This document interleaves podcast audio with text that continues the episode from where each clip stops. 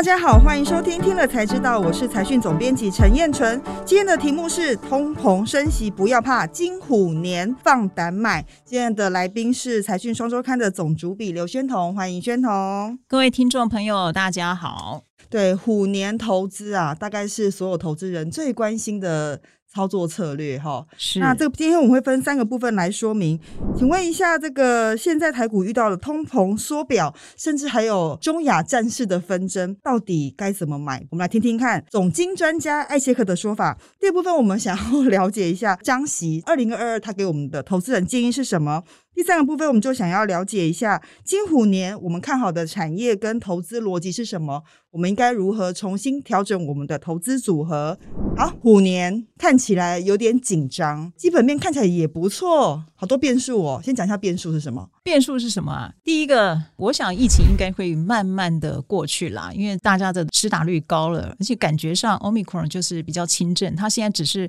剩下公共卫生这个角度到底怎么取舍。跟经济之间，那第二个最重要、最重要，当然就是通膨、升息、缩表这些议题，这是最大的变数。其实这次我们访了艾谢克，那大家知道说艾谢克是总经专家，他非常擅长从很多的数据来看未来的股市的发展前景，所以他大概盘点了一下二零二二年的可能的发展，他怎么说的？他的第一个想法是告诉大家说，他不认为通膨是。真的造成二零二二年最大的影响，当然现在是，那是因为去年底整个原物料的基期，尤其是粮食跟能源那时候基期很高，还有因为供应链的失衡，我们记得车子因为晶片缺货，所以车子其实不管是中古车、新车都涨了。他觉得在这个消费者物价指数里面，这两大因素就占了三十趴以上，那占了三十趴，可是它的因为供应链整个失序，它就变得很高。所以他觉得说，去年第四季那通膨应该是所谓的最高了，就是说它的最坏状况应该就在那个地方。反而二零二二年它会慢慢慢慢的往下降，这是积极的关系。所以他觉得说，通膨其实不是一个大家接下来要这么这么那个忧虑，可是它一定会造成心理影响。所以它会对股市造成一些波动，但他讲一个关键，我觉得想要请听听看宣统的想法，就是他说今年美国经济会从复苏期进入成长期，我觉得这件事情很重要，因为成长本来就会带来略微的通膨嘛，哈，就是温和的成长，所以是不是如果他真的进入成长期，其实也不用太过于担心通膨这件事情啊？对他的意思也是这样，就是说，他说曾经有人问他说会不会变成停滞性通膨，他就举了一九七三年的例子，那个时候呢，通膨水准跟现在去年第四季这些差不多一样高，可是他的经济是负成长，他是没有需求的，跟这一次是完全不同，这一次是需求很强，从复苏期到成长期，他讲了一个很简单、很浅显的观念，复苏期之前就是衰退期。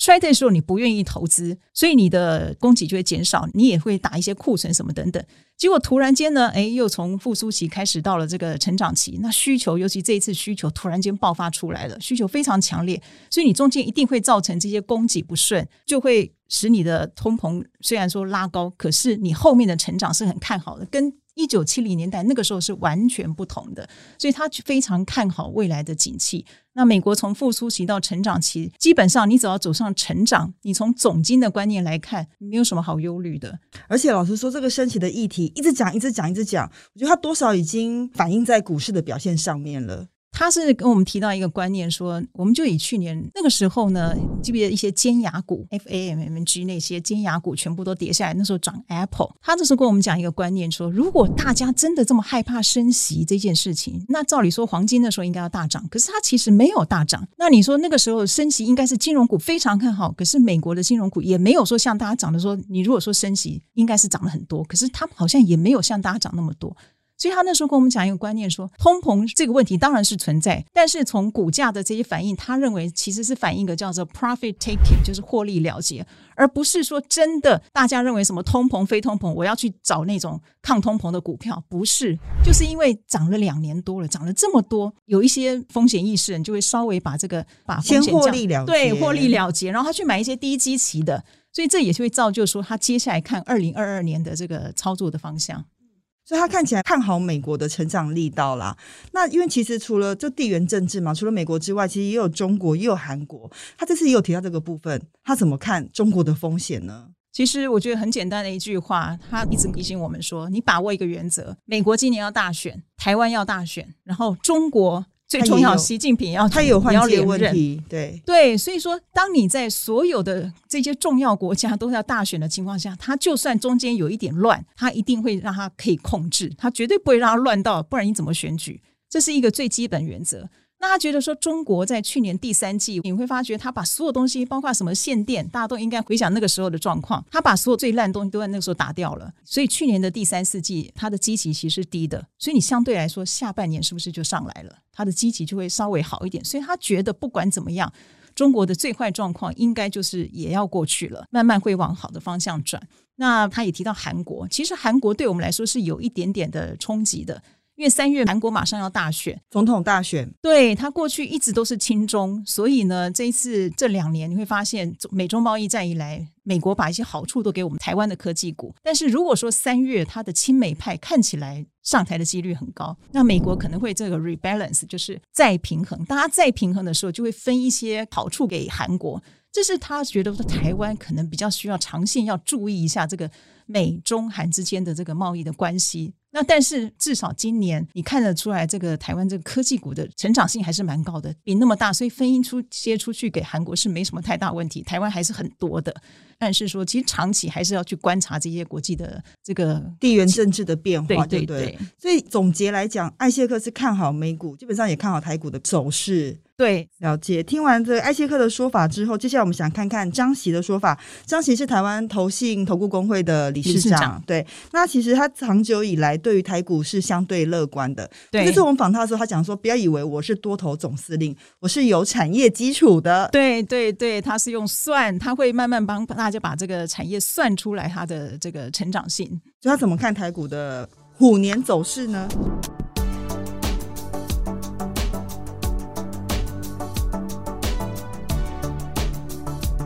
我觉得其实这两年我们财讯都有采访张喜，都一直追踪下来。他之前看指数是看得很乐观，也很精准。当然，他今年可能也是看到有两万点的机会，可能在下半年。但是他不希望去执着在这个地方。那他重点还是一样，他从来没有变过，就是台湾最重要的护国神山就是半导体产业。他从这个方面来看这些产业的变化跟公司业绩的变化，可以发现到台湾今年还是不用太紧张。那最主要，他是从半导体这个产业来算一些东西给我们听的，所以他是看好台湾半导体产业的未来发展。所以他认为，像最近股市这么波动震荡的时候，半导体还是可以持续加码吗？他是觉得可以的，只要修正的时候，那些好的股票还是可以的。所以他对于譬如说，呃，全年的 tempo 该怎么看？譬如说，我看宣统有整理嘛，他认为第一季是回档整理，第二季会慢慢的回温，因为可能有升息的这个方向要必须要确立。第三季他说最迷人呢，我觉得这个超有趣的，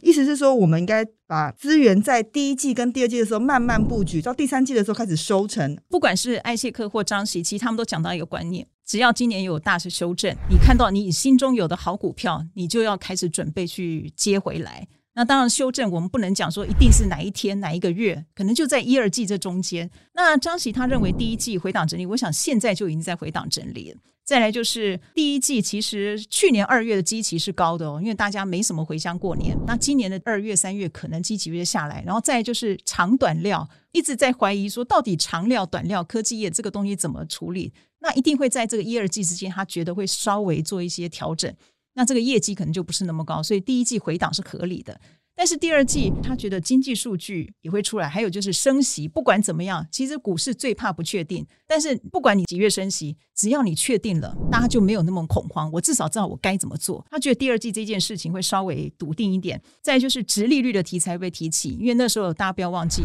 董事会开了要开股东会，他会先告诉你我我今年要配息多少。那这些东西直利率题材一定会造成一些发动，那业绩也不会像第一季这样这么低，所以他觉得第二季就慢慢上来。到了第三季，其实最重要，张琦的想法还是科技，尤其啊，他说苹果，他觉得今年第三季会拉货。那强力拉货的状况下，那他也算了一些台积电的供给需求，一些客户什么，他这边算这些东西，他觉得第三季台积电的业绩应该会大好，会跳升的蛮快。那跳升蛮快的情况下，在苹果拉货等等，科技业就会上来。那你经过前面这个回档整理休息，第三季如果说整个上来的话，它又是我们的护国神山，整个科技业上来，你没有理由大盘不太好。它其实不是只有谈到半导体，我觉得它对面板好像也蛮看好的哈。对，那第二个他觉得面板股可能是台湾的黑马。其实这样追踪下来，他讲这些东西哦，去年他曾经告诉我们说，这个外资在一直放空面板股，但他迟早借券放空要回补。那其实后来也慢慢看到了。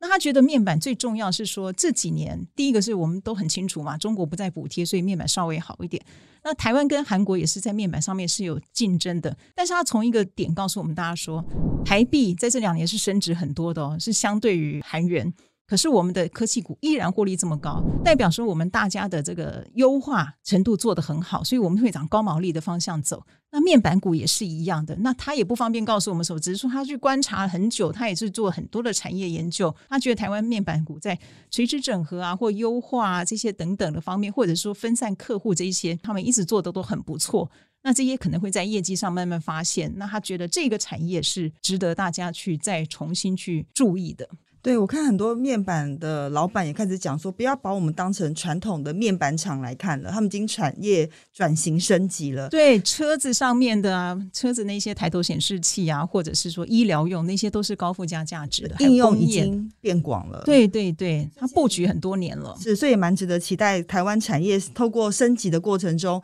等于把附加价值拉高之后，投资价值也跟着成长。对，好，那第三部分我们想要聊一下，说标的很多，整体看起来很好。可是到底投资组合该如何配置？因为看起来今年是会有一些波动的，但是整体势头又不错。那投资组合该怎么样配置比较适当呢？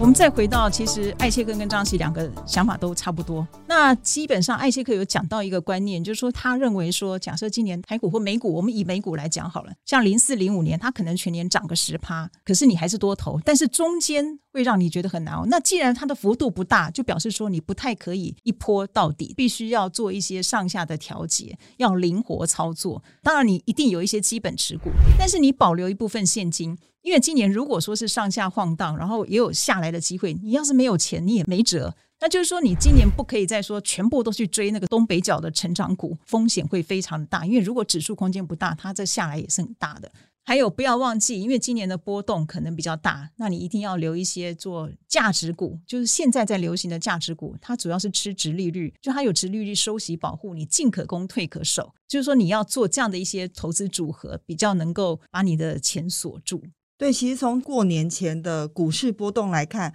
都可以看到一些成长型股的修正幅度蛮大的。那尤其是那些没有殖利率保护的成长股，修正的幅度尤其大。那那些资金反而回到比较保守，可能有直利率、有下档保护的这些价值型股票上面，代表说这个结构在调整的过程中，投资人在选股的时候可能要更谨慎。有什么建议吗？玄同，我我这样讲好了，就像我们这一期，我们有一个同事上青林写了这个叫新贵的一些小标股，那他也讲了说，哎，如果说你觉得新贵有一些小飞虎很不错。但是你又担心说它的风险，因为其实高报酬就有高风险。那这样情况，他就觉得说，诶，他去问了一些专家，大家觉得说，你拿个五趴十趴，如果你的资金够多的话，五趴十趴拿来玩这样的股票，其实也是也可以跟上这个时代。所以我觉得基本上可能看个人啦，你可能两三成在一个很基本的，然后你留个五六成，然后开始你慢慢去低阶，在那五六成里面三成里面又去找这个成长股，然后留个十趴二十八现金，然后再有个五趴的小标股。其实我觉得这个是看个人，但是。是，如果是我们操作的话，我们通常会这样。除非说你觉得你就是一个很认份的收息金融股，也可以买一些啊。但是你要知道你自己的风险在哪里。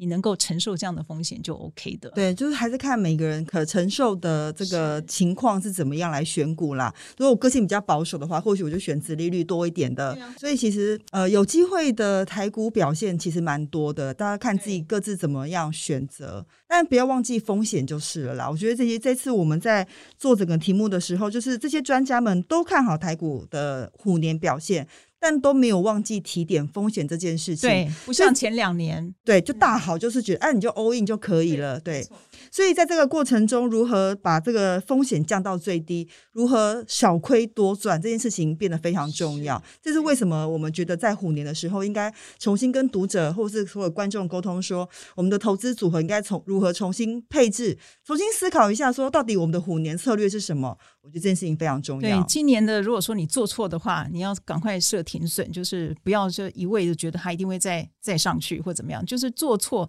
你要让自己少亏，做对的时候你就当然就是顺着趋势往下走。对，不过还好，台股还算是多头了，虽然中间会有波动，所以我觉得这个对投资人来说还是一个好消息。就勤做功课，我相信还是会有好的报酬。对对，好，今天非常谢谢薛彤的分享，也感谢大家的收听。外听的观众，请别忘了帮我们订阅、分享以及按赞。听 Podcast 的朋友，别忘了给我们五颗星，也可以留言哦。听了才知道，我们下次再见，拜拜。